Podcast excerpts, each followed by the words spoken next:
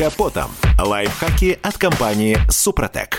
С вами Кирилл Манжула. Здравия желаю.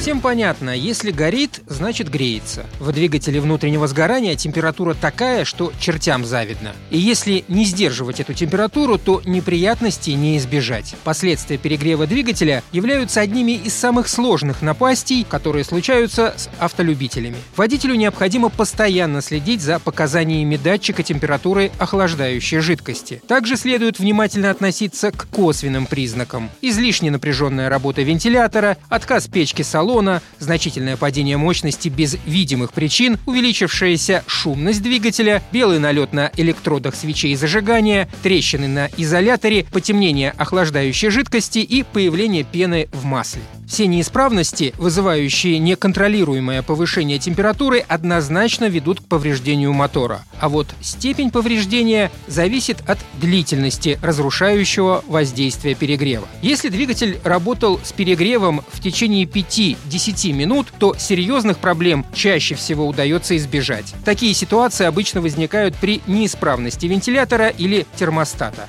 Более тяжелый случай, когда агрегат перегревался в течение 20 минут и более. В этой ситуации возможна деформация и трещины головки блока цилиндров, что приводит к выпаданию клапанов, прогорание прокладок, разрушение межкольцевых перегородок поршней и деформация сальников, что приводит к протечкам масла. Ну и когда мотор автомобиля подвергается воздействию предельно высоких температур длительное время, крупных проблем не избежать. Иногда силовой агрегат просто взрывается, но чаще глохнет, не причинив большого вреда машине в целом. Чтобы обезопасить себя от подобных проблем, следите за показаниями датчика температуры охлаждающей жидкости и вовремя выполняйте техобслуживание. Любые причины перегрева двигателя, выявленные на ранней стадии, устраняются быстрее и легче, чем запущенные случаи. И еще, чтобы минимизировать разрушительные последствия перегрева, можно обработать ДВС по технологии Супротек с применением присадок Актив Плюс или Актив Стандарт. Кроме того, необходимо следить, чтобы радиатор был чист,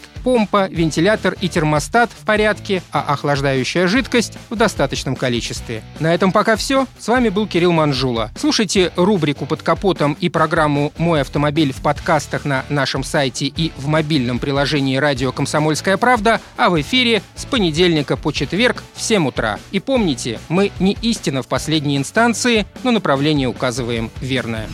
Спонсор программы ООО «НПТК Супротек». Под капотом. Лайфхаки от компании «Супротек».